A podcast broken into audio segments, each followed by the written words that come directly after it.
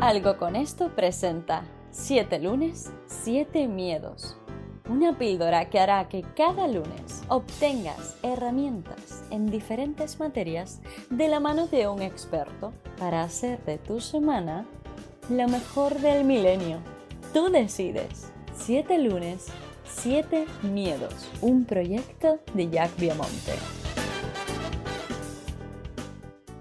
Hola, buenos días a todos. Estamos aquí en otros 7 lunes, 7 miedos con la gran Majo Isola. En esta ocasión vamos a hablar de cómo afecta el autosaboteo al rendimiento profesional, pero voy a leer brevemente un pedacito de la descripción de la web de Majo para que el que no haya visto el primer episodio sepa con quién estamos hablando. Majo es una persona que utiliza su poder personal, su vulnerabilidad y su autenticidad con un tono al punto, crudo y reflexivo para que te des cuenta de que todo lo que te pasa tiene que ver con vos y así ayudarte a que recuperes tu poder. Hola Majo, muchas gracias por estar aquí hoy y venimos a hablar de, de un tema que, que, va a doler y que va a generar muchísimas reacciones seguramente y es cómo afecta el autosaboteo al rendimiento profesional. Como sabes, yo soy abogado y gran parte de mi comunidad pues también es de este sector, pero hay economistas, consultores, etcétera, muchas profesiones que están sometidos a un alto nivel de estrés y que también, como no, nos autosaboteamos mucho, ¿no? Es decir, no cuidamos nuestra alimentación porque no tenemos tiempo, no hacemos deporte porque no tenemos tiempo, eh, fumamos mucho algunos porque estamos medio estresados, etcétera. Si tenemos una larga lista de, sabotajes que nos hacemos a nosotros mismos, con tal de justificar eh, y evitar pasar por determinadas molestias, ¿no? Entonces, cuéntanos cómo afecta esto a nuestro rendimiento profesional? Bueno, eh, lo primero para tomar nota es que eh, si tenemos una mentalidad de abundancia, porque podemos tener una, una, mentalidad de escasez o de restricción, si tenemos una mentalidad de abundancia, nos damos cuenta que las oportunidades laborales de todo tipo están todo el tiempo disponibles. Solamente falta un contacto, un llamado, un mail, algo que nos ponga en contacto con esa oportunidad, pero está lleno de oportunidades. Entonces, muchas veces, una de las cosas que pasa, y voy a poner tres ejemplos para hacerlo más gráfico, eh, queremos algo, que eso es el autosaboteo, decimos querer algo, pero no hacemos nada al respecto. Muchas veces queremos una posición, llegar a ese puesto, a ese cargo, pero en realidad eh, sentimos que es mucho para nosotros. Sí, sí, me gustaría llegar a ese puesto, pero en realidad siento que no me dan las capacidades, por ejemplo. Entonces, como no hago casi nada al respecto por obtener ese puesto, creo que me estoy autosauteando y en realidad me estoy cuidando de meterme en un cargo, en una posición que digo, no me da la talla para esa posición.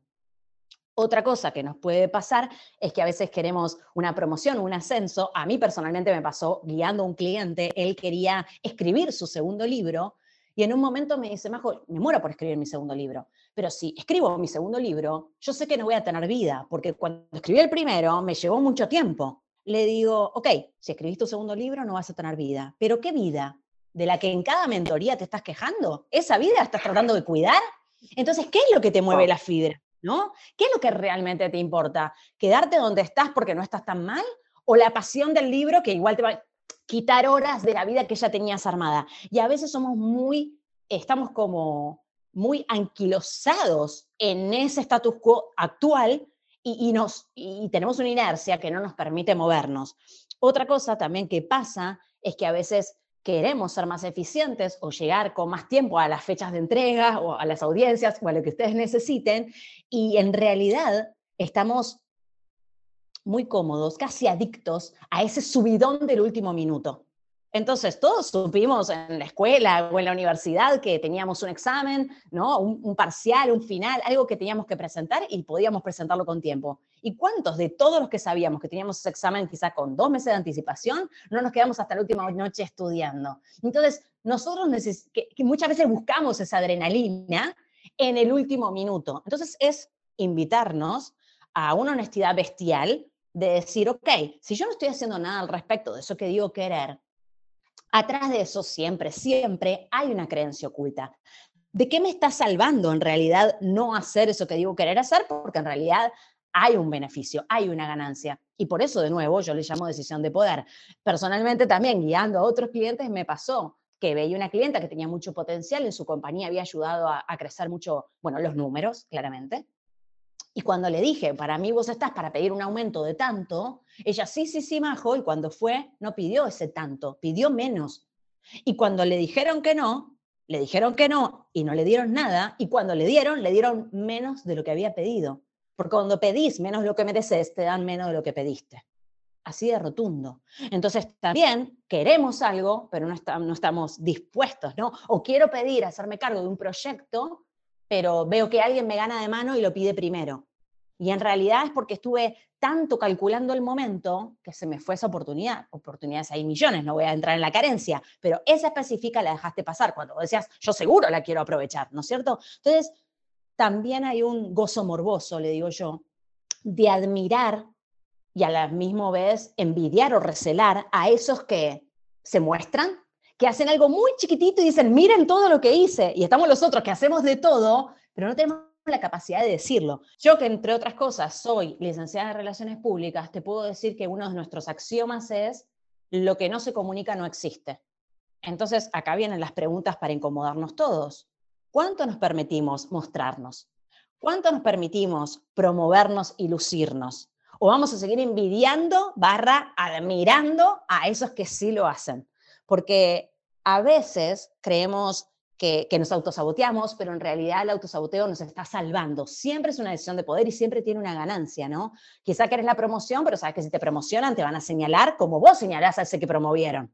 Quizá querés ganar más, pero te da culpa porque tus familiares no ganan la plata tan fácil, hago comillas con mis manos, tan fácil como vos. O quizás querés convertirte en un referente, pero sabes que vas a ser criticado, porque haters gonna hate. Entonces, claro, quiero, quiero lucirme, quiero salir, quiero mostrarme, pero en realidad tengo mucho miedo de las consecuencias. Entonces, de nuevo, las opciones laborales son infinitas y lo que conscientemente decimos que perjudica nuestro camino, porque nos estamos autosaboteando, eso perjudica nuestro camino, en realidad inconscientemente nos está salvando la vida o nos está salvando el pellejo. Entonces, de nuevo, la invitación es a realmente incomodarnos, saber que no somos ningunos tontos ni ningunos masoquistas y que si nos estamos autosaboteando es porque estamos con la referencia muy contundente de una creencia oculta y que es a esa molestia que no queremos acceder, que inventamos una excusa, el fin del autosaboteo, y por eso nos escabullimos de, al fin de cuentas, lo único que se trata que es nuestra evolución y nuestro bienestar. Qué maravilla, Majo. La verdad es que creo que hay muchísimo contenido en este episodio, creo que hay muchos, muchos temas sobre los cuales se debe reflexionar. Y yo, antes de finalizar, quiero invitar a todo el que nos esté escuchando que vaya a tu web www.majoisola.com y se descargue la guía gratuita del fin del autosaboteo y que la trabaje, porque hay mucho que trabajar en este sentido. Así que nada, hasta un próximo episodio y feliz lunes, Majo. Muchas gracias.